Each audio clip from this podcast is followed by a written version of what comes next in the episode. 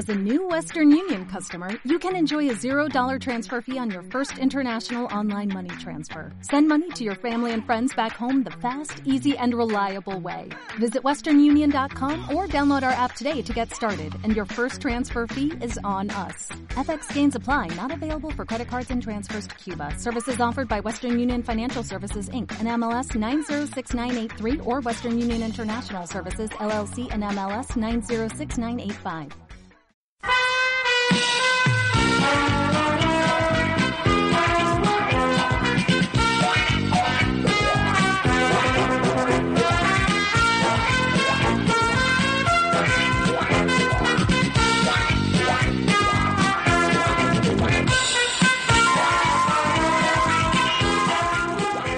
Esta película, mis queridos pajoteros, no es ni más ni menos que un trasunto actualísimo de lo que era el comienzo de los años 80 en España.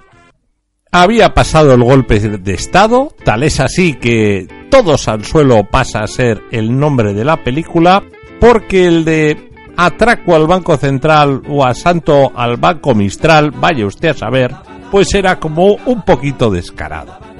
¿Que qué asalto es ese, decís? Que, que, que, que vosotros, que esto es de la época de Maricastaña. Y digo, pues sí, vale, yo os lo cuento. ¿Vale? Venga, un abrazo, pajoteros. Aquí vamos.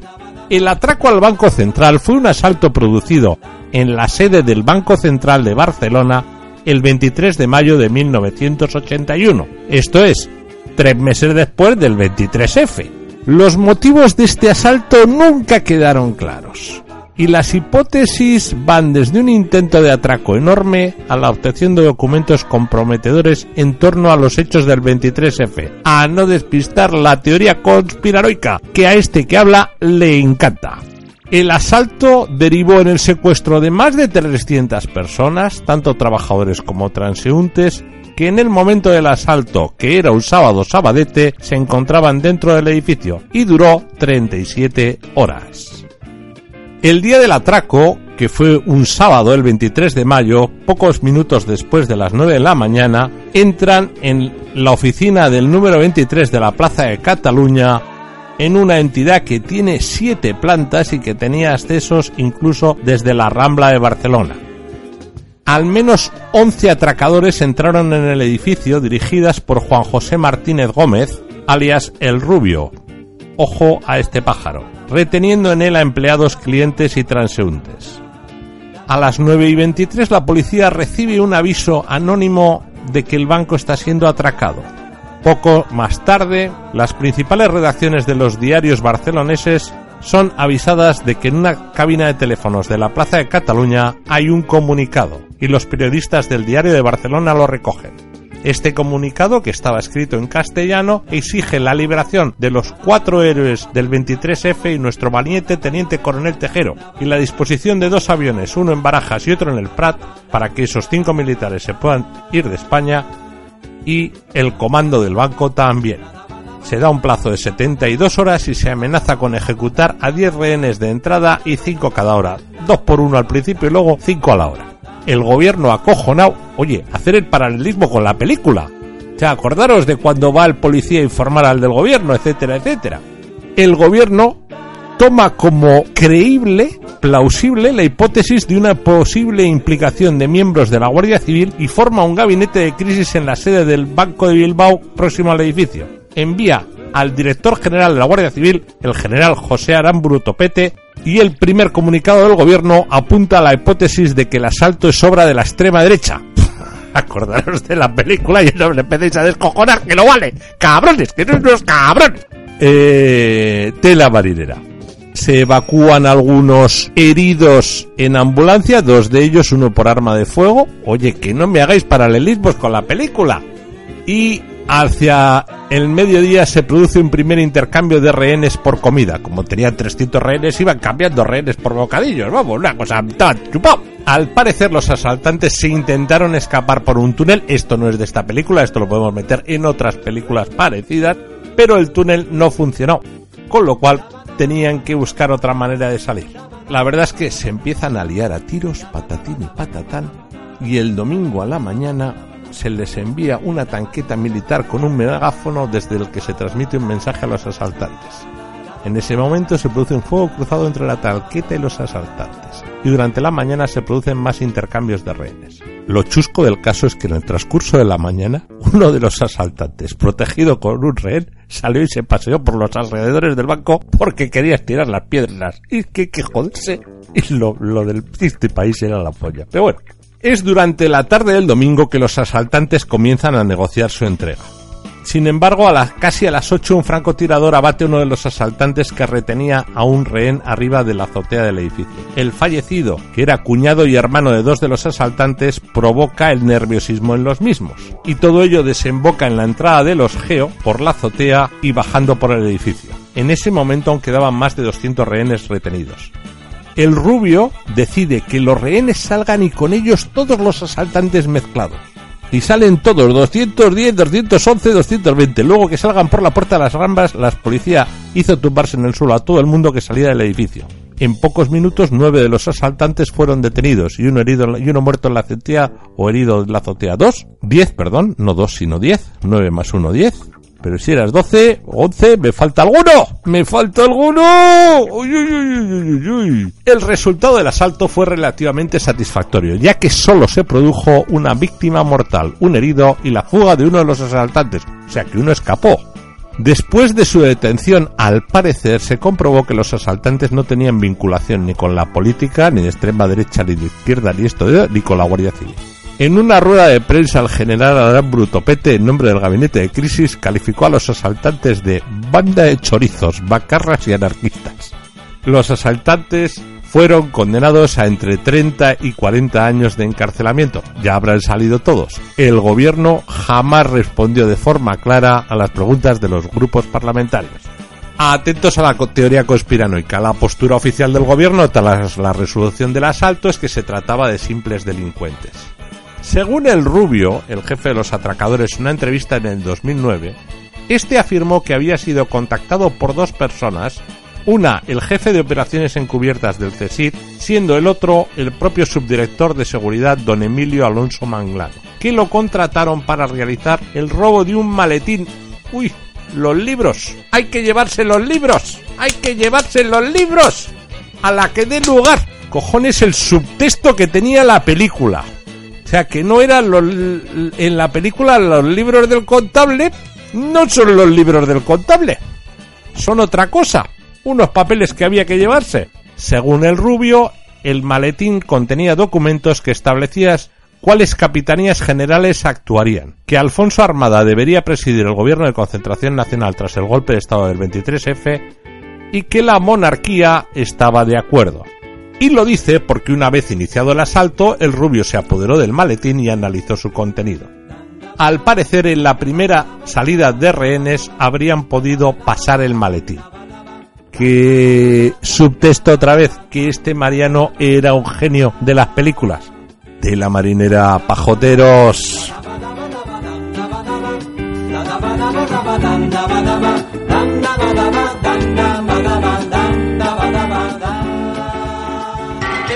Ir, Marta, que me están esperando. No te puedes ir, Aniceto. Estoy a punto de darte un hijo. Un hijo de tu sangre. Pero ese hijo de mi sangre querrá comer. Y soy yo el que tiene que trabajar para que él coma. Excusas, solo excusas. Lo que pasa es que no me quieres. Hubieras preferido que me hubiera ido a Londres. Y dale con Londres. Cientos de veces te he dicho que deseo ese hijo. Ese cachito de tu carne. Ese cachito de mi carne, sí. Ese fruto de una noche loca de amor. Oh, Marta, a veces te pones más cursi que el anuncio de un champán. ¿Lo ves? ¡No lo quieres! Oh, sí lo quiero, cariño. Quiero al cachito, al fruto y a la madre que lo parió. Bueno, que lo va a parir. Pero hoy tengo un trabajo muy importante y me tengo que ir. ¿Qué le has hecho? ¿Le has hecho abortar, asesino? No dígame mece, señora. No me quieres, se va a trabajar sin mí. Pero, ¿cuándo has visto tú a alguien que vaya al trabajo con una parturienta? Uy, así, así de gente va, así. ¿Quién será tan temprano? Ah, todo el día pegándole al tortel que así no hay quien corra con los gastos de esta casa. Vamos, Marta, sé comprensiva. Necesitamos dinero y este es un trabajo que nos puede liberar de problemas para siempre. Bueno. ¿Eh? Mm, ve. Pero yo no me separo de ti. ¿Eh? Mm, ¡Marta, no me calientes! ¡Ay, me mi hijo! ¡Si la tocas, te mato! ¿Yo qué voy a tocar? Buenos días. Ah, buenos días, Dorita. Perdonen que les moleste estas horas, pero es que le estaba preparando el desayuno a mi tío y resulta que me he quedado sin azúcar. ¿Y ahora qué es? Sí, Dorita, te daremos lo que necesites. Hombre, entre buenos vecinos, Anda, mamá, dale el azúcar que le haga falta. Yo no me voy, yo no te dejo sola con ese criminal. Está bien, está bien, yo se lo daré. Acompáñeme, Dorita. Me da mucho apuro. No, no, no se preocupe, aún tengo tiempo antes de irme. Pero no le dejes que se marche solo, hija. Pero mamá, si estoy a punto de romper aguas. ¿Necesita usted mucho? No, señor. Solo un poco para el desayuno de mi tío. Luego compraré. Creo que estaba en este armario. Ah, amor mío. Tío bueno. Seis, seis, seis días sin verte. Tú aquí, aquí, aquí, aquí, sí. Aquí no, por favor. Ahí. Tranquilo. Mañana, cuando todo haya pasado. Tranquilo, mañana. Mañana. Tranquilo, mañana. No puedo más, no puedo más. ¿Por qué? Es mañana, ¿verdad? Sí, mañana. Saldrá bien, ya lo verás. ¿Qué vas a hacer con tu mujer? No volverla a ver. Y Ni con el hielo me tranquiliza. con esta otra ¿Eh? Lo mismo. va a tener un hijo tuyo. ¿Y ¿Qué voy a hacer? Engañé a mi mujer con ella y a ella contigo, ¿no? Es que eres muy hombrón. No, que hago una vida moderna y libre. Estoy en la onda. Pero mañana todo habrá cambiado en nuestras vidas. Y ahora márchate, que esa pelma quiere venirse al trabajo mañana conmigo. ¿No la dejarás ir? ¿Yo? Ni que estuviese loco.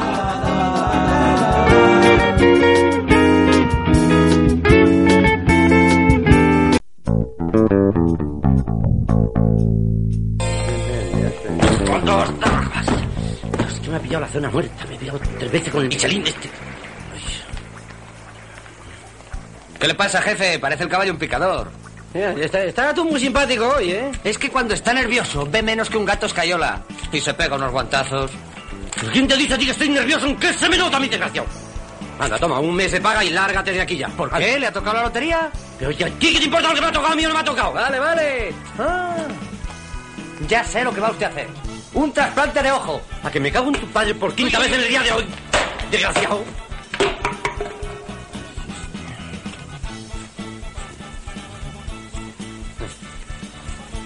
De modo que eres fetichista, ¿eh? Buenos días, Leticia. Oye, esos panties son míos, me los has quitado de la cuerda de tender. Si los necesito, ya te los devolveré. Oye, ¿te acabas de levantar o, o vas a acostarte?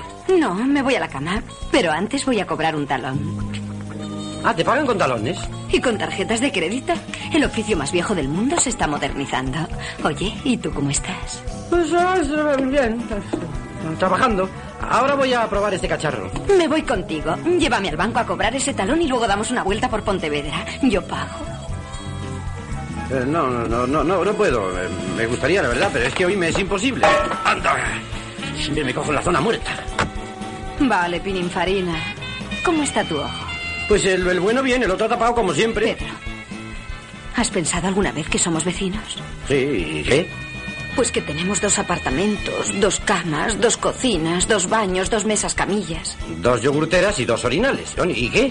Bueno, que si nos pusiéramos de acuerdo nos arreglaríamos con un apartamento, una cocina, un baño. Una yogurtera y un orinal. Bueno, necesitaríamos los dos orinales. ¿Y, ¿Y tu trabajo? Lo dejaría claro. No, no me refiero al de ahora en adelante, sino a- al de atrás. Sí, claro. Tienes razón. Le- Leticia, lo siento, es que yo soy muy español. Bueno, esto se le propone a un extranjero y acepta. Acepta y se va tan fresco por ahí dando cornada, claro. Bueno, voy a cambiarme para ir al banco. Y luego dormiré hasta las 11 de la noche que levantaré el cierre. Es que el cierre siempre lo tienes levantado, hija. ¡Paco, quita el coche que sale el tuerto marcha atrás!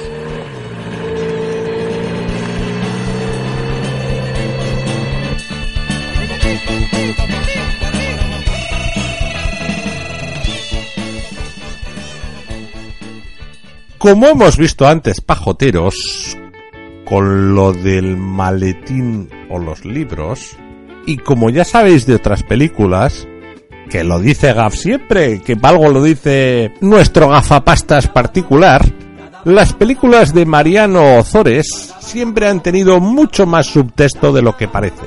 Otro de los ejemplos del subtexto y del mensaje revolucionario y de protesta que contiene esta película no es otro sino la intervención o el papel que hace Alfonso del Real, este pequeño gran hombre del cine del teatro español. Interpreta aquí a un cliente del banco que va a, que va a intentar que le devuelvan una letra, que no se la lleven a protesto, etcétera, etcétera. Os podría hablar de la letra y la ley cambiar el cheque, etcétera, etcétera, pero no os voy a dar el coñazo con eso, no. Acordaros, este hombre es el que ayuda en el parto a la plasta embarazada de la hermana Hurtado.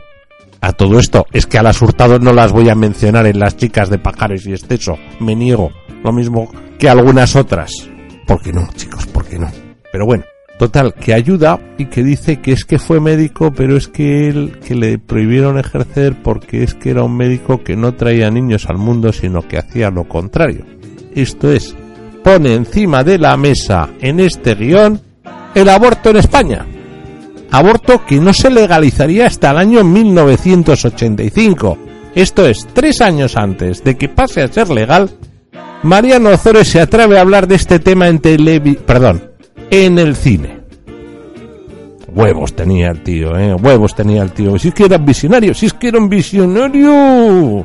Bueno, entonces, la interrupción voluntaria del embarazo en España o aborto inducido ahora está regulada por la ley del 2010 que luego la han remeneado para adelante y para atrás. Y la primera ley que ha habido en nuestra democracia, en esta reciente democracia que tenemos, es la regulación anterior, que era la Ley Orgánica 9 barra 1985, que despenalizó el aborto en varios supuestos. Hasta entonces, en España, siempre ha estado penado el aborto, salvo en un periodo muy corto en la Segunda República, entre el 37 y el 39 en la zona republicana. A ver, en realidad, en Cataluña un poco antes, el 25 de diciembre del 36 en Cataluña se permite. Luego en el 37 Largo Caballero lo hace extensivo a toda España, pero su vigencia duró muy poco ya que con el fin de la guerra pues miau. Entonces, 10 años, casi 10 años después de que llegara la democracia, en la Ley Orgánica 985 de 5 de julio se despenaliza el aborto inducido en tres supuestos Riesgo grave para la salud física o psíquica de la mujer embarazada, un supuesto terapéutico que fue el que se ha superutilizado sobre todo en lo psíquico. Violación, supuesto criminológico que no le deseamos a ninguna de nuestras chicas. Y malformaciones en el feto, supuesto eugenésico que tampoco le deseamos a nadie.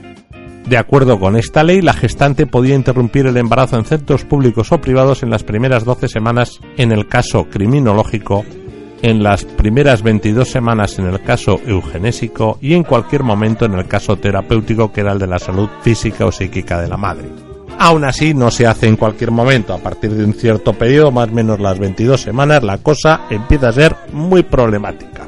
Pero bueno, lo que ocurría antes que era, no se podía hacer, a ver que no se podía hacer, se hacía, se hacía de muchas maneras. Uno, volar a Londres era la número uno para todas las que tenían el dinero suficiente. Dos, acudir a según qué matronas o comadronas o curanderas era el que no tenían dinero ni suficiente ni medio suficiente. Y luego estaba esta vía de estos doctores que sí creían en el aborto como el del papel que desarrolla Alfonso del Real que en España tenían los huevos de practicarlo. Eran muy pocos y pues eso, se les pillaba cometiendo delito, etcétera, etcétera, ponían en riesgo toda su carrera por una deontología en la que ellos sí creían y que luego se ha demostrado legal. Así de dura es la vida, pero en aquel momento, en aquellos años, no era legal.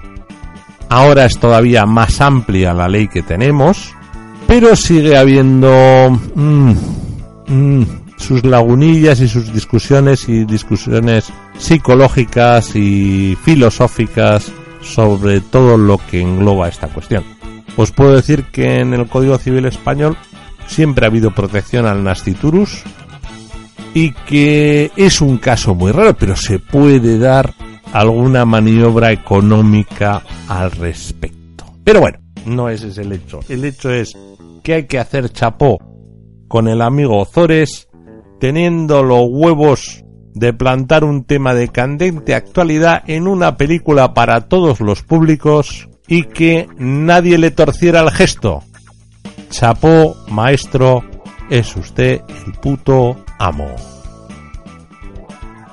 Pero es que a nuestro director favorito, don Mariano, no solo le gustaba hacer de pitoniso o tocar temas que iban a ser noticias, sino que también, como hemos visto en la propia idiosincrasia de la película, con el asalto al Banco Mistral, tocaba temas que eran de candente actualidad. Y vuelve a ser lo mismo, una película para todos los públicos. Este tío era un genio. El otro mensaje que vemos de actualidad en la película, que para vosotros a día de hoy pues os suena a, vamos, a, a rancio, era todo lo contrario. Era esas discusiones familiares que había entre los padres del nieto del señor del tío vivo. Esas peleas conyugales.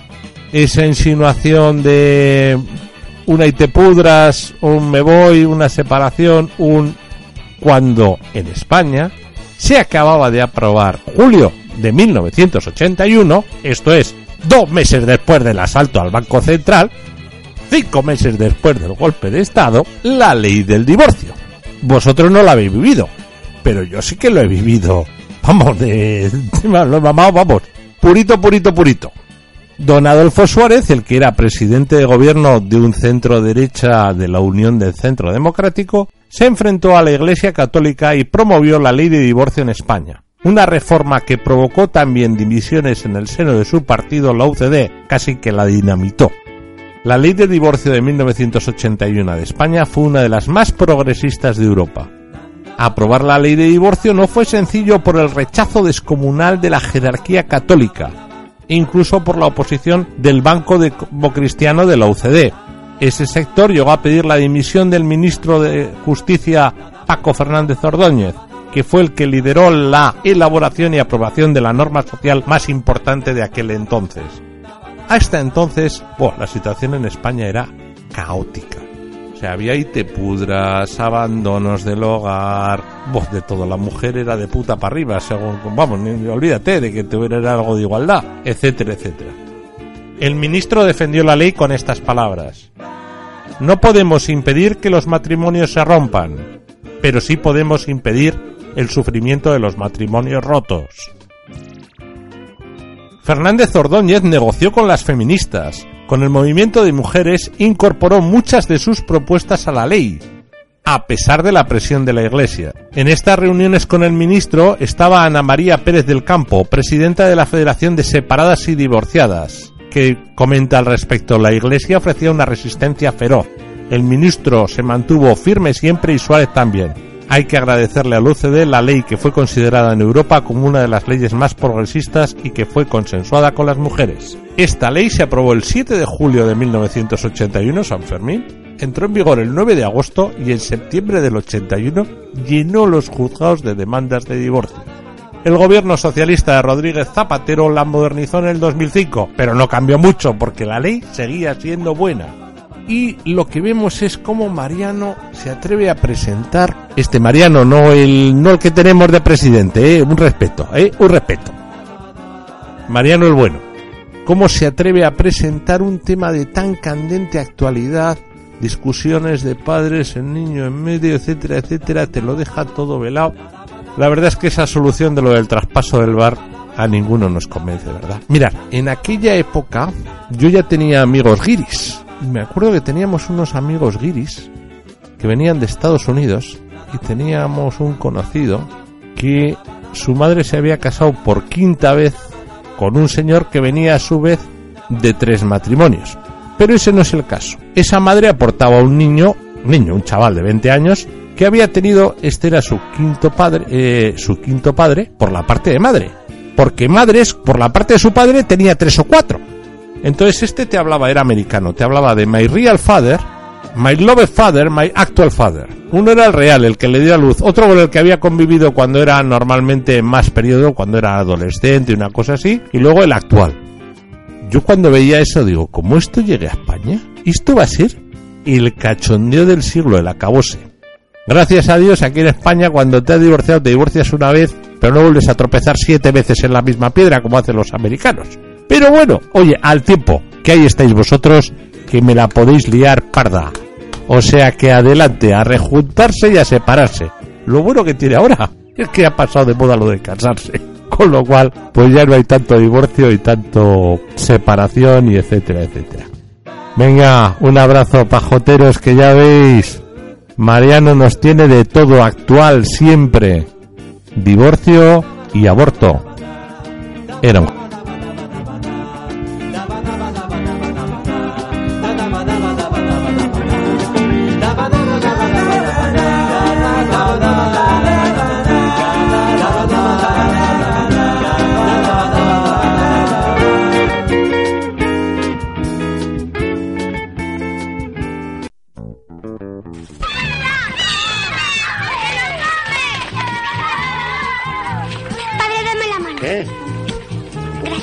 Ah, sí, anda. ¿Te ha dado algo? No. Entonces, ¿para qué le has besado la mano? Por si acaso. Ah, aquí debe ser. A ver, voy, voy, voy, voy.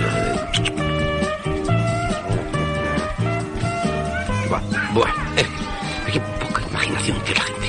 Buenos días, padre. Que suelte la mano, padre. Adiós, hijos pecadores, adiós, hijos. ¡Ostras, del tipo, ostras! Ay, es, es que me ha pillado en la zona muerta. Es que yo, yo, yo, yo unos árboles aquí. Es que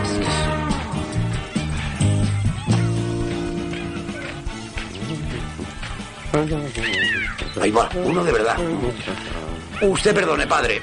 ¿Eh? Pero, hombre, ¿qué haces tú vestido de cura y con esa bufanda si pareces un cura de fuerza nueva? ¿Y por qué te has vestido tú también de cura? Porque el número uno dijo que viniésemos aquí a esta reunión disfrazados. Claro, pues eso he hecho yo. Ah, he estado dudando entre la Sí. sotana y traje de jotero. Sí. Pero no había traje de jotero tuerto, había traje de pijotero simple. Y Sí. claro, no. Bueno, lo que hace falta es que el número uno no venga también disfrazado de cura.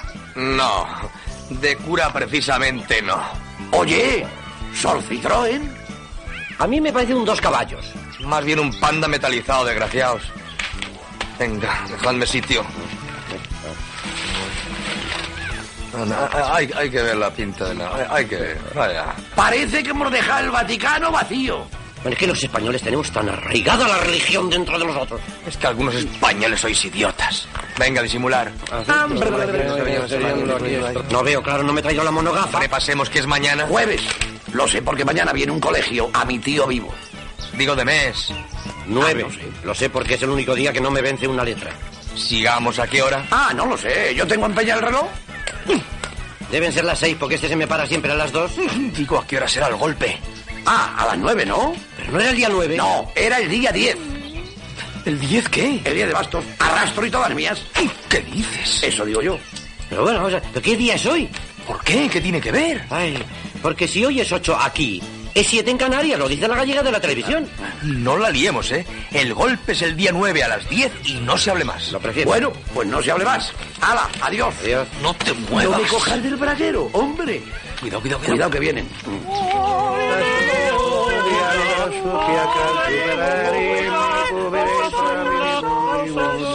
Ya vale. Ya sabéis dónde es el golpe y la hora. Tenéis las armas. Sí, dos metralletas y una pistola. Y disparan. Ah, no sé. No tengo ni idea. ¿Dónde voy a probarla? No voy a liar a tiros con la gente en la calle. Bueno, pues habíamos quedado que no iba a haber tiros, ¿eh? Eh, Sí, pero nunca se sabe. ¿El coche para la huida? Lo tengo, un bólido. ¿No fallará? Está a punto. En media hora nos habremos saltado todos los controles posibles.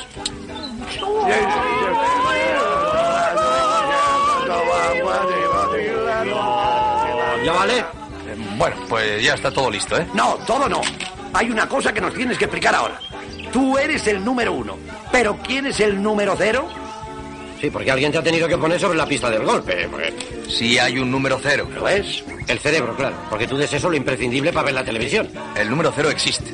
Hace muchos años que le conozco y cuando él planea una cosa... No, perdona, perdona. Bueno, en el colegio era el más listo. Ha sido, ha sido un error. Eso es así. Eso es otra Vaya, cosa. Eso es. Mira, fronterizas me enloquecen. Vaya culo por poner una inyección. ¡Tía buena! Cuidado, cuidado, cuidado, cuidado. Esto... El, el botín. ¿Qué botín? Llevo zapato plano. ¿Cuándo has visto tú una monja que lleve botín? No, hablo de la tela, la pasta, la tela, la pasta. 150 millones de pesetas. 50 para el cerebro y el resto para nosotros tres. El resto para nosotros tres. O sea, cuando... 33 millones por Barbo Barbilla. San Bartolomé de Calandras. Y, y además desgraban, ¿eh? A ti te elegí porque eres mañoso con el soplete. Y a ti porque como de joven fuiste claro. maqui podías conseguir armas. Bien. ¿Algo más? Sí. Hay que aclarar lo del panty. ¿De qué hablas? ¿Hay que ponerse un panty en la cabeza? Ah, sí, sí, sí, sí. Yo he probado con un calcetín de ejecutivo y se me pone una cara de pie con Juanete y todo. Se me estruja Que a mí me viene grande por los lados, se me quedan los muslos colgando. Es igual, hay que taparse la cara y una media la desfigura. A mí me queda como un visillo colgajoso, así muy asqueroso por los lados. No pueden reconocernos a ninguno. Porque si atrapan a uno, atrapan a todos. Porque el que cace encantará de plata. ¡Nosotros! ¡No! ¡Ni hablar, ni hablar! ¿Y si os dan tormentos? A mí los tormentos me la traen floja. Eh, ¿Y si os machacan las orejas? ¿Eh? Anda, anda, este ya. ¿O meten astillas ahí en- entre las uñas? Es que vosotros no vais al cine, no veis películas de estas finas. ¿Y si os dan una corriente de mil voltios en la pilila? ¿Eh? ¿O os quitan los dientes uno a uno? ¿Eh? ¿De qué? Bueno, yo no sé este porque, porque es muy suyo, pero yo canto más que Plácido Domingo. Bueno, a mí si me arrancan un diente se me llevan todo el puente. Ah, no, verás, lo mío es muy curioso, porque es ¿Ah, un sí? conglomerado de, de mármol, ver, que luego ¿de tiene una sí? en la parte de aquí, luego un tornillo Sí, que sujeta en el paladar y se cae, pero no se cae muy no, padres queridos, no se ¿Eh? pongan así. ¿Qué pasa? Otro día hablamos de esto. Ahora a la oración. Ha debido A coger frío a la garganta. A la oración. Se le pone voz de a este, ¿eh? ¿Eh? Ah, claro. ¿Qué queréis, hijitos? ¿Escapularios? ¿Eh? ¿Estampitas? ¿Huevos de San Expedito? ¡Bombones, caramelos! ¿No querrán un porro? No creo. ¿Sois curas? Pero hombre, es que no se nos nota. Claro. ¿Y la del medio es una monja? Pásalo, tengo pinta monja yo, ¿o ¿qué? Venga, a ver, ¿Eh? Sí, hijita, soy una monja bondadosa. Pues ya podía depilarse las pantorrillas. Es que he hecho voto de castidad a la cera. Venga, va, vámonos. Estos niños están sin civilizar, parecen hinchas ingleses. Vamos, que te Si te hubieses afeitado las patas, gracioso. ¿Y si os hubieseis vosotros disfrazado de lagarterana, desgraciado? No, somos oportunos, de A ver que cogen piedra.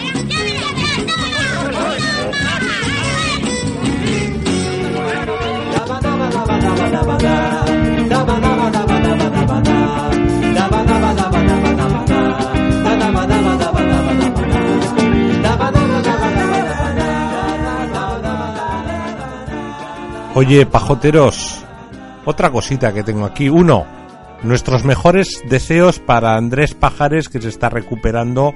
Es más, hemos contactado con él vía Facebook y nos ha dado un like, cosa que nos hace felices. Bueno, que sepáis que era cierto lo que se apuntaba por parte de nuestros compañeros en la crítica o crónica de la película, que por ahí estaba actuando Andrés Pajares Jr. o lo que es lo mismo, Andrés Burguera. Vamos a hablar un poco del hijo de don Andrés. El hijo de Andrés Pajares, Andrés Burguera, tiene una ficha un poco opinable en Wikipedia. Eso de que ha nacido el 29 de agosto del 75 y que tiene 42 años no se lo cree él ni con el blanco de sus ojos. Entre otras cosas porque también te dice ese mismo texto que en 1989 participó en la película Todos al suelo. Esto es, hay siete años de baile. Esos siete años de baile sí que coinciden con la realidad. Esto es, pensar que este hombre debió nacer algo así como en el 68 y que tiene pues 49 años ahora. Y por ahí se andará la cosa.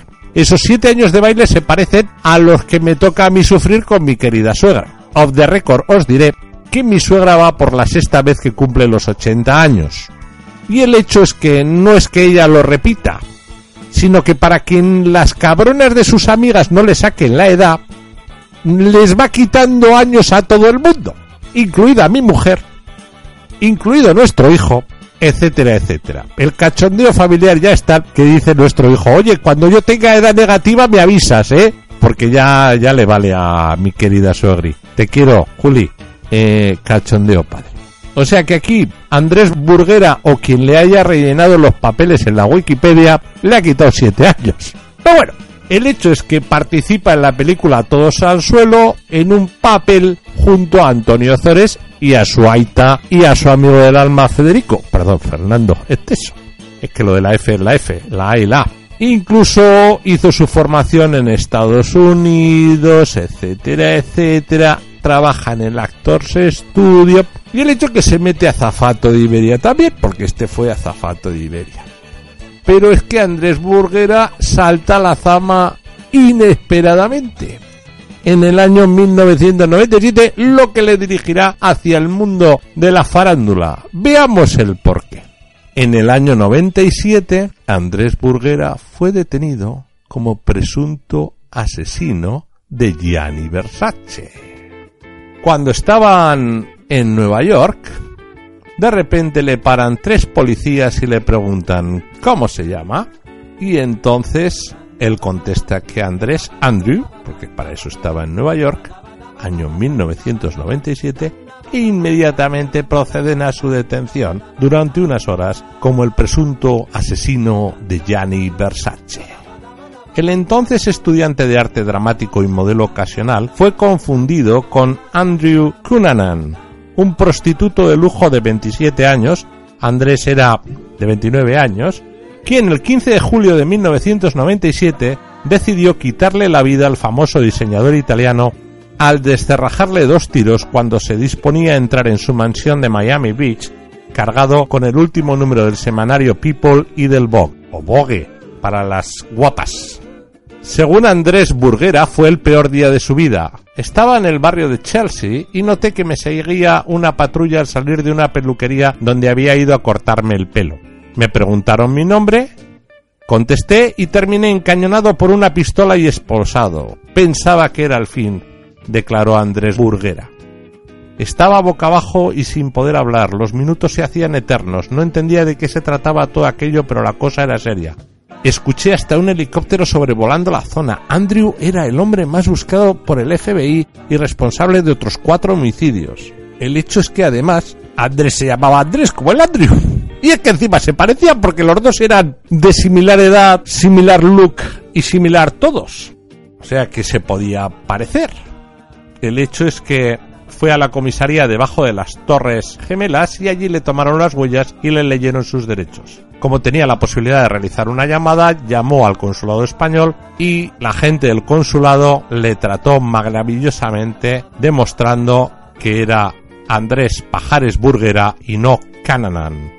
La verdad es que esas horas que pasó Andrés Burguera fueron de lo más emocionante y tenso que haya tenido en su vida. El hecho es que los policías se disculparon luego con él y le compensaron con una especie de green card, la tarjeta con el número de seguridad social que le permite vivir y trabajar en los Estados Unidos. Ese día volvió a nacer el hijo de Andrés Pajares. El hecho es que ahora dentro de poco van a hacer serie en el American Crime Story acerca de quizás este asesinato, el de Gianni Versace a manos de Andrew Cunanan. Este hombre, que fue el verdadero asesino de Versace oficialmente, se suicida el 24 de julio, pocos días después de haber puesto en libertad la policía a Burguera y se suicida de aquella manera en un barco acorralado por la policía. Hay gente que opina que lo que hizo la policía fue matarlo para quitarse de medio del rollo de un juicio muy muy complicado. De lo que no cabe ninguna duda es de que el resultado final de la investigación es un informe de 700 páginas donde no se acierta a descubrir el móvil del crimen ni tampoco la naturaleza de la relación de Versace con su asesino. Sí que se revelan algunos datos sobre la vida sexual del modista y su novio Antonio D'Amico, quienes al parecer solían contratar los servicios de terceras personas de su mismo sexo. Al parecer no cabe duda de que Andrew y Gianni, asesino y asesinado, habían coincidido en el pasado. La primera vez en el Club Gay Colossus de San Francisco, donde seguro que algún pajotero se puede haber pasado, pero al parecer hubo más ocasiones. La segunda, al parecer, en el backstage de la Ópera de San Francisco, y al parecer Versace creyó reconocer a Cunanan de un encuentro anterior en Italia, en el lago de Como. las hipótesis sobre qué era lo que unía a Gianni Versace y a su asesino son muchas. De hecho, muchos se van a preguntar cuál será la que ejerza de hilo conductor de la serie American Crime History, donde Gianni Versace va a ser un protagonista. Lo mismo que Andrés Burguera lo ha sido de este extras de pajote espeso en todos al suelo. Un abrazo, pajoteros.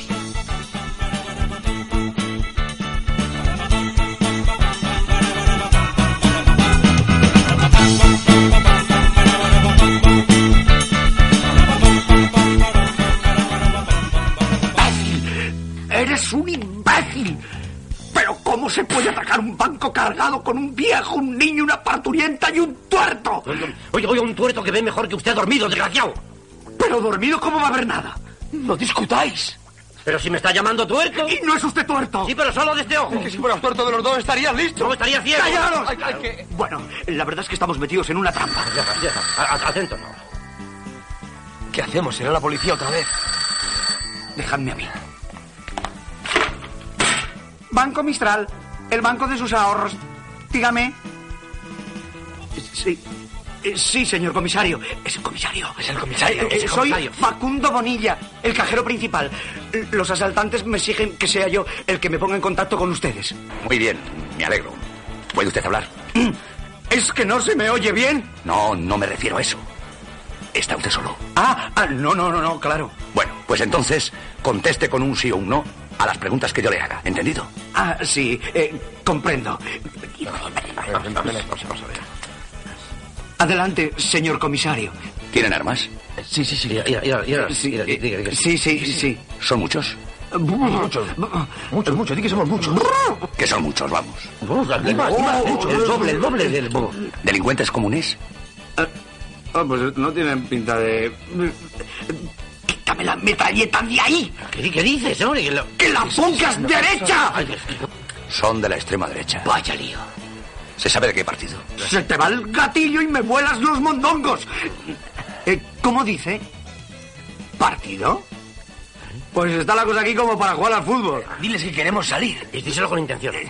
Eh, que dicen que quieren un rescate. No, no, no, salid, No, salid. que mira, al taller.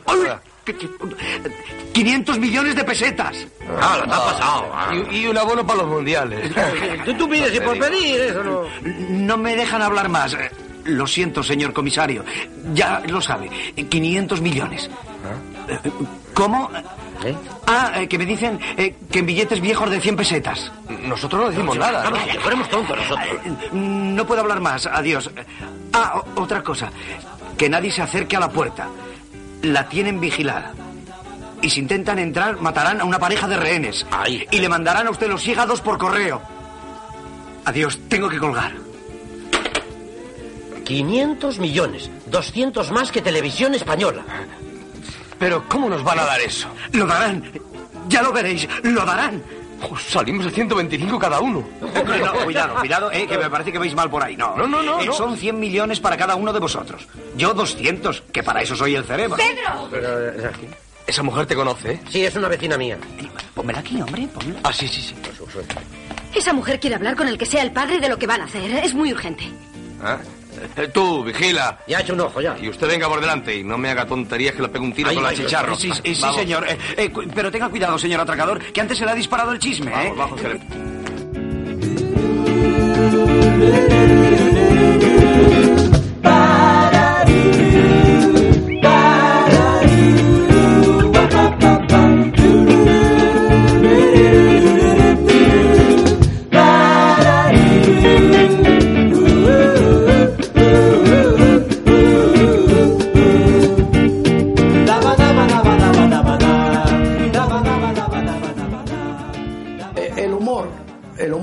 se ha definido el humor de muchas maneras. Para mí la mejor definición del humor la hizo eh, Fernández Flores, que dijo que el humor es la sonrisa de una desilusión. Quiero decir con esto que hacer humor o hacer comicidad tiene muchísimo más valor cuando al mismo tiempo le incluyes momentos de sen- sentimentales, momentos en los que prima el corazón al cerebro disparatado. Bueno, pues estos eran cuatro personajes mm, variopintos con cuatro vidas eh, muy distintas que las circunstancias de, que monta uno de ellos, que es uno el que lo organiza, hace que se reúnan todos en el atraco a un banco. Esa es eh, todos al suelo, que en principio se llamaba Atraco al Banco Central. al banco Mistral. Mistral Central. pues, pues, El Banco Mistral. Sí. Lo que ocurre es que- Solo quedó el título del banco. Sí. El nombre del banco. Y, y luego cuando sucedió lo de febrero, eh, pues le cambiamos el título por el de Todos al suelo, que era mucho más llamativo y, y- y más y, y más comercial. Más que nos gustaras, era mucho más llamativo.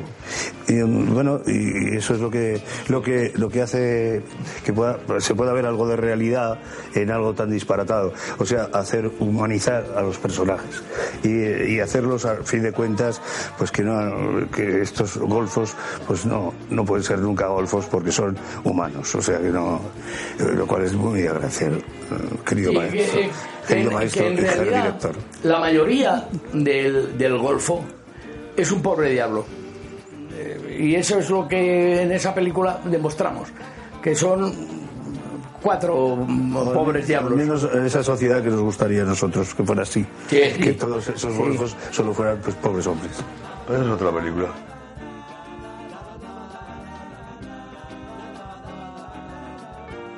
Sí. ¿Sí? Sí, sí, sí. Que se yo- ofendiesen por el oportunismo de las películas. aprovechar el, el oportunismo de, las- de los problemas de la sociedad para incluirlos en las Es películas. que claro, que, que- Sí, se- se- y- bueno. y, actualmente también se usa el, el Sí, oportunismo, las torres gemelas, la, la- la guerra de Irak. el- No, pero está, claro. estás diciendo que si, si hubo alguna vez alguno eh, que se ofendiese Ah, no, pero al sacar bueno, a relucir. un tonto a un chalao. No, bueno, los atracadores, hay que tener claro, pero en todo caso los atracadores. No, no, ya, ya hemos dicho en esto, en otra ocasión, que el cine es un, un reflejo de lo que pasa en la sociedad.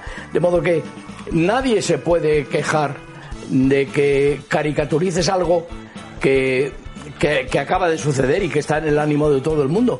No te pueden decir, hombre, ¿por qué ha hecho usted esto? Eh, ¿Por qué ha pasado? Si no se sabía. Porque ha pasado, ha sucedido y eh, está en el ánimo de todos. Bueno, bueno, una caricatura hace poco de un, alguien religioso arma un taco en el mundo, ¿eh?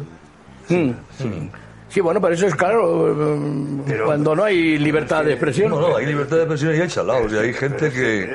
Y cuando y si eso te lo hacen aquí, en, en España, cuando las cruzadas, pues están quemando la hoguera. Pero las cosas que se tocan y que ha tocado Mariano, pues no, no, han sido cosas suaves, unas críticas suaves, que, que, que, que lecciones de moral eh, son moralinas, o sea que no.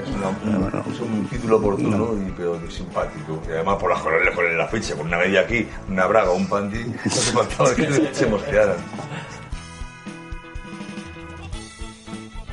La cosa es que yo he hecho películas con los dos, he hecho Por películas separado. con Andrés y he hecho películas con Fernando En Solo. todo caso se podría Sí, molestar el, el, el- el Pero espectador. que no- no- ¿Se ofende a alguien por las películas que hace Antonio Resines, por ejemplo?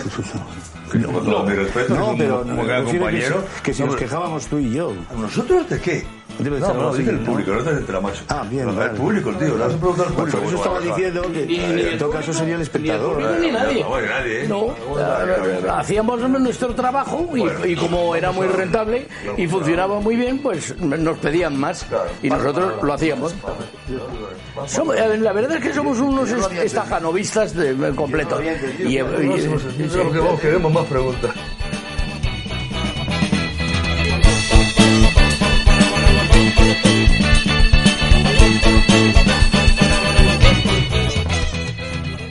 ¿Lo veis? Están pendientes de nosotros. Ahora vais a ver.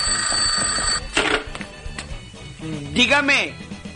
Sí, señor comisario, soy yo, el cajero. Ha- hablo con dificultad porque me han partido un labio. Nadie te ha partido nada, ¿qué dices? De... Que se han cabreado porque las bolsas no venían puros y el coñac era de garrafa. ¿Qué está fingiendo? ¿Qué quiere? Dice que ustedes se han portado mal y han puesto un plazo.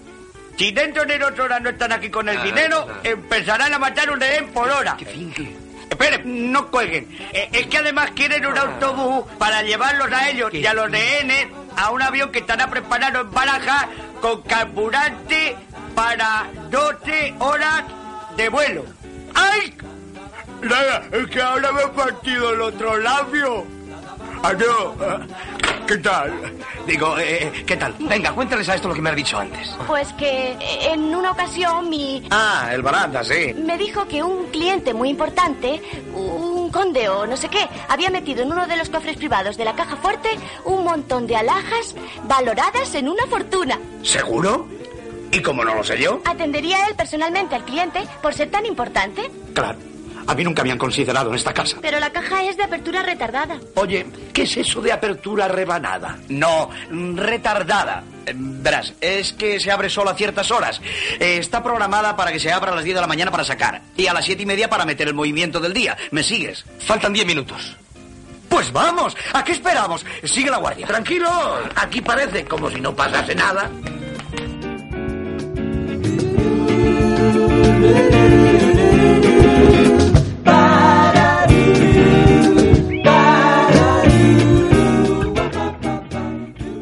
Buenas, pajoteros.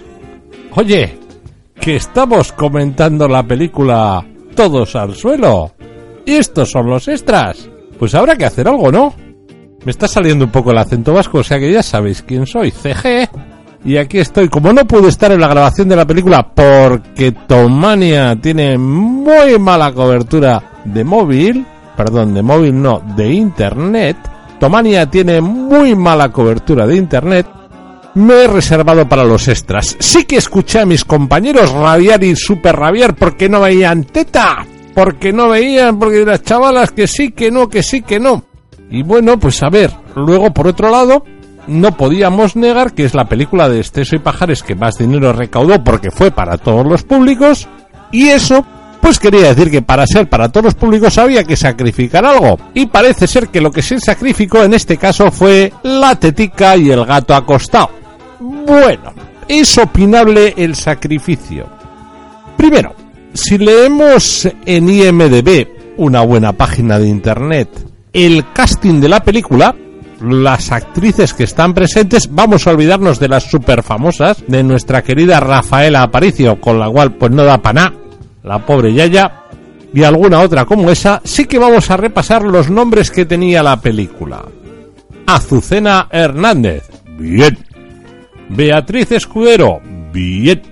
Tania Barester, bueno. Mabel Escaño, bien. Maika Grey, bien. Eva Robin, muy bien. Silvia Gambino, ahí está. Dices, a nadie le acaban de sonar del todo, pero he leído siete nombres de actrices que en aquel momento eran jóvenes o acababan de dejar su juventud y estaban en una espléndida madurez. Veréis luego que en definitiva, voy a grabar con Esteso y Pajares y Mariano era enseñar teta.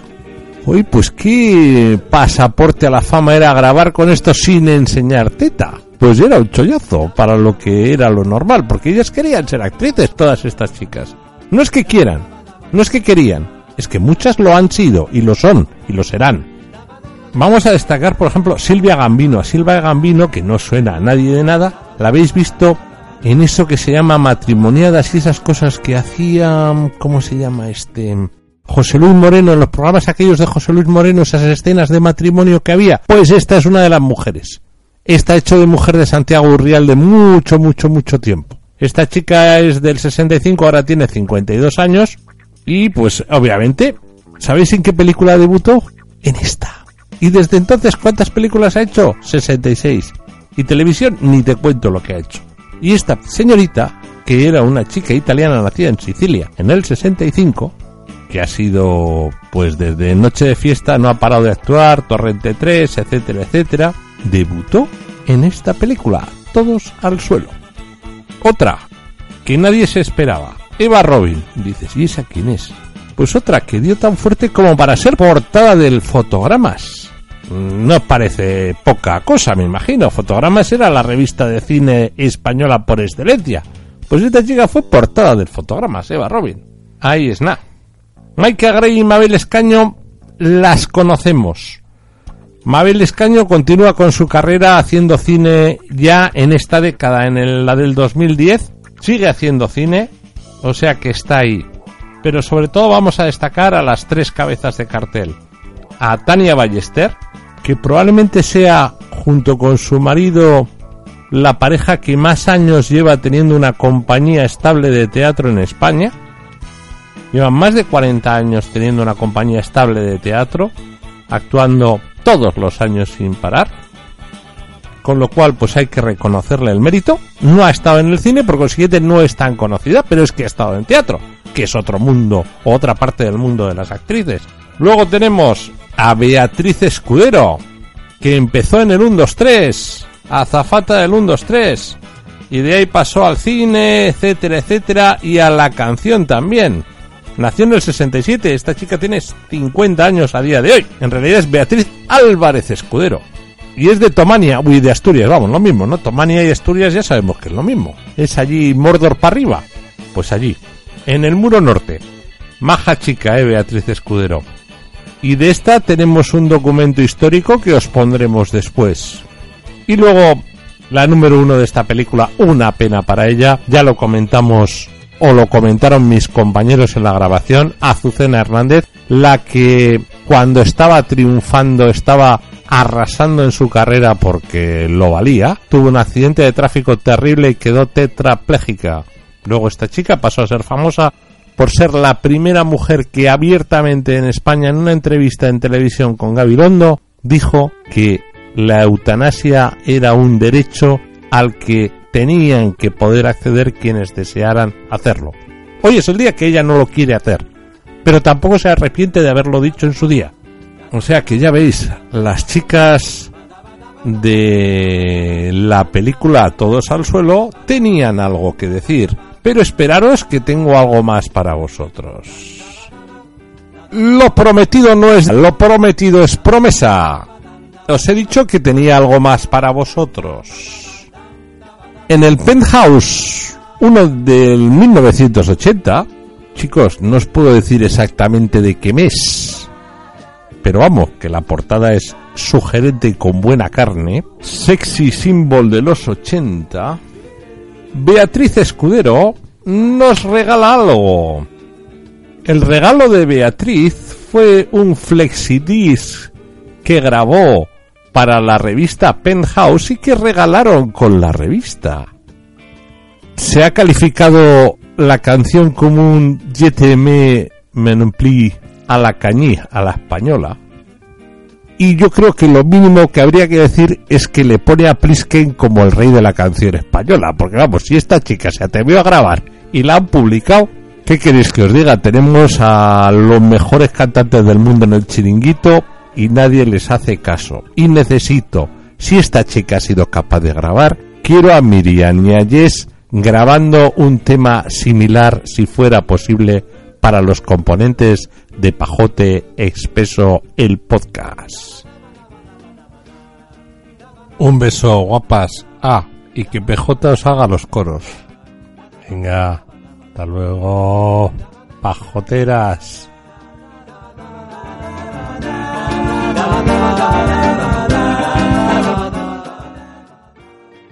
Número dos, controlamelos. Ya os he perdido. Escuchad a todos. Pongamos todo fuera. Si no hay partidos, que no sea la garganta de Tú, ¿verdad? Eh, sí, señor, sí. Se lo preciso, que no se marineros sanante, sino sea. Y somos que luz por mararlos. Está claro, ¿no? ¿Has visto qué carácter tengo? eh? Pero, Los he dejado helados. ¿Y esta? No, es una vecina mía, no tiene importancia, ¿no? ¡Ah! No, no, no, no, no, no, no, no. Por esto sí que no paso. Este se trae a su lío que resulta que es la amante de mi director. Y el tuerto mete en el atraco a una cualquiera. Sujétame la copeta, hombre. Oiga, desgraciado. Eh, por favor, déjalo, Pedro, déjalo. No me da la gana. Vamos, por muy cerebro que sea, no le autorizo que se meta con mi prometido. Hombre, tiene razón aquí el bucanero. Hay que tener mucho ojito. Joder, me da un bueno, qué mala pata tengo. Sópleme, sópleme. Eh, perdone, son los nervios. Ay, qué alivio. Se va a pasar la hora. ¿Pero qué hora? Es que vamos a abrir la caja. Ah. Puede estar llena de joyas. Jope, ¿y quién tiene la llave? Yo, eh, yo, yo, yo tengo una. qué llave, ¿eh? Pero para abrir la caja se necesita otra que la tiene el director. Nos la dará. ¿Cómo que no? Vamos, que le machaco el hígado. No, no hay que recurrir a tanto. Tú vete a por él y entretenlo un rato. Unos dos minutos. Y tú, Facundo, bájate los pantalones que verás lo que te voy a hacer. ¿Eh? Oiga, número dos, yo, yo estoy muy asustado. Este parto viene muy adelantado. Necesito alcohol, toallas, sábanas y, y un médico. Pero sin coña, ¿por qué está tan nervioso? Porque... eh, venga acá. Ay, pobrecita hija mía, por acostarse con un hombre. Ay, mamá, ¿con quién me iba a acostar? Con un centollo. A propósito, me está apeteciendo a mí un centollo con un poquito de vino de Ribeiro. Es que yo Sí. dejé de ejercer medicina hace más de 20 años. Ah, se retiró. Bueno, pues esto es una emergencia que No, no, no, me retiró la policía. Ah, Me dedicaba a lo, lo contrario, de traer niños al mundo. Dios. Pues no se preocupe, vamos, en todas las profesiones hay hijos de puta. Eso no. ¿eh? Hace usted bien en llamarme así. Cosas peores me he llamado yo desde entonces. Pero más que hijo puta, que si no hay, vamos, que yo conozca, ¿no? Y bien que me ha remordido la conciencia. Bueno, pues mucho ojo con lo que, con lo que no está, porque no se lo voy a poner, tío, de a lo que le hizo en la to- todos los tiros. Vaya usted para allá, vaya usted para allá. Usted, calvo, venga para aquí. Y, y con- y con- y no, No. que no sé, eh, pues, con, con esto y acción los dos primero. ¿Y por qué yo? Andado, Dios. ¡Ay! ¿Qué ha pasado aquí? ¿Pero qué le ha hecho a mi empleado? ¡Ay, madrecita de mi vida y de mi corazón! ¿Qué ha sido, señor Bonilla? ¿Qué quiere que le abra la caja fuerte? Ay, Y usted se habrá negado. Claro. Muy, muy bien hecho. Pero es que al negarme, el sátiro ese me ha obligado a bajarme los pantalones. Hombre. No me diga. También es de la acera de enfrente. ¿A que le parto la cabeza? Ojalá hubieran sido esas sus intenciones. Ah, pero ha sido peor. Ah, jefe, ya sé por dónde va. Hombre, a mí negarme una llavecita de nada. ¿Pero qué le ha hecho este degenerado? Me ha colocado pegado al pico de esa mesa. Me ha puesto un testículo encima. Ha cogido el martillo. Y.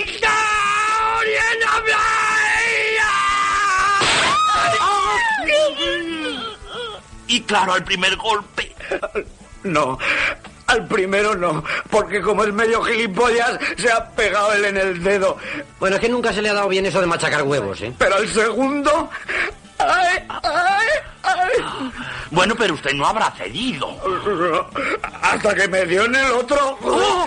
También en el otro. ¿Y por qué no tenía tres? Naturalmente. He puesto yo lo que le he quitado a este. No me diga, jefe, que se lo ha arrancado un martillazo. Oiga, ya. Se la ha dado, señor Bonilla.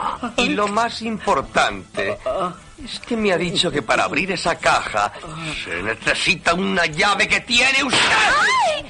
También eso. Le creía más hombre, señor Bonilla. Bueno, venga, bájese los pantalones y deposite aquí sus criadillas. ¿Yo? ¡Ay, qué calor hace aquí! Su turno, señor director. Vamos. Esa es la llave de la caja, la de mi despacho, la del portal de mi casa, la de la puerta blindada. Y esta pequeñita es la del plumier de mi hija. Téngalas todas, se las regalo. Pues usted aguanta menos, señor director. Lo siento, señor Bonilla. Usted puede que se reponga, pero es que yo solo tengo uno. Y si me lo dan...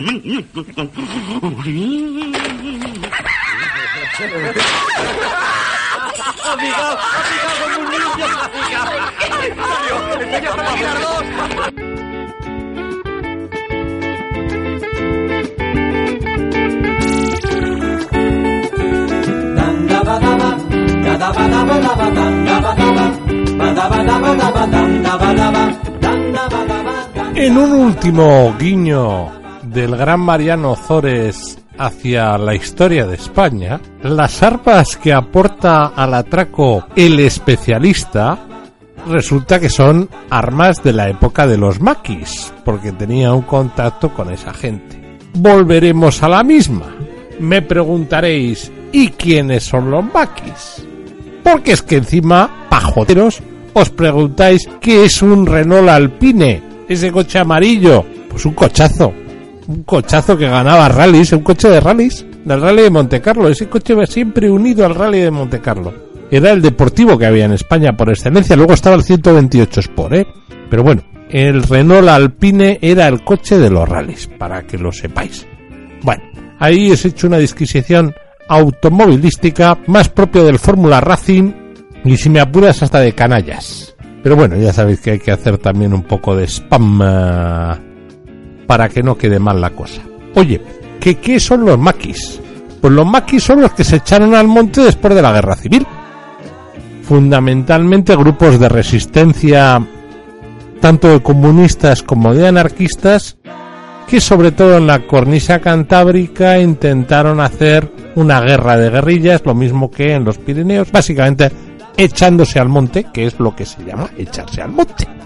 Conocías muy bien la zona en la que te movías, etcétera, etcétera, y te dedicabas a intentar atacar al establishment, al Estado, pero también tenías que sobrevivir y tenías que comer y vale que al principio tus correligionarios te echarían una mano, pero eso se iría pasando poco a poco.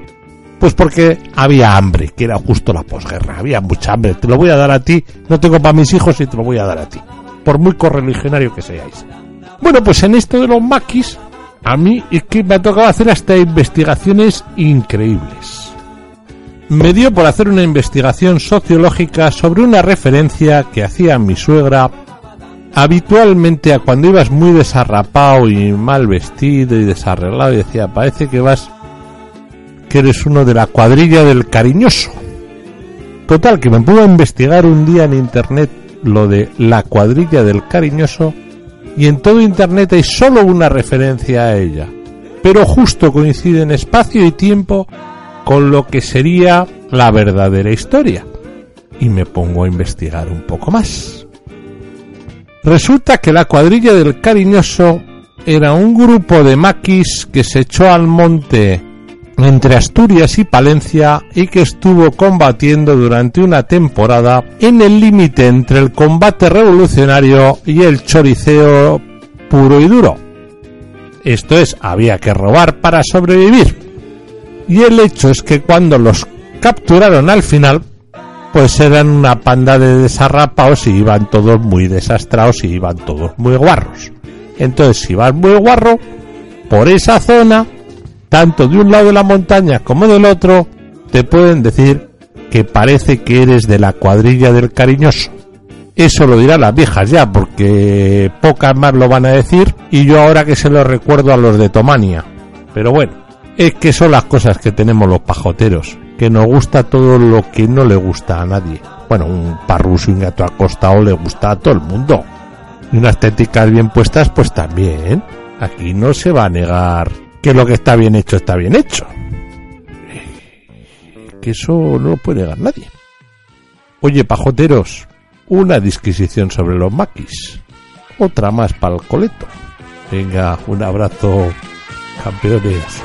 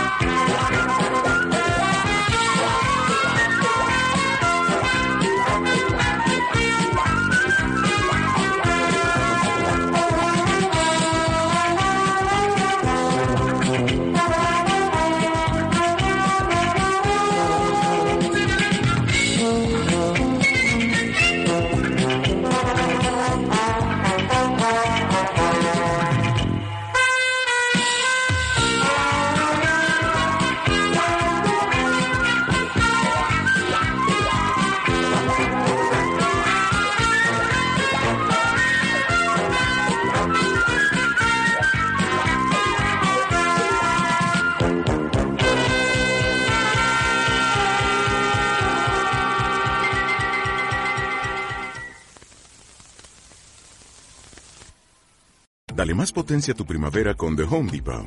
Obtén una potencia similar a la de la gasolina para podar, recortar y soplar con el sistema OnePlus de 18 voltios de Ryobi desde solo 89 dólares. Potencia para podar un tercio de un acre con una carga. Potencia para recortar el césped que dura hasta dos horas. Y fuerza de soplado de 110 millas por hora. Todo con una batería intercambiable. Llévate el sistema inalámbrico OnePlus de 18 voltios de Ryobi. Solo en The Home Depot. Haces más.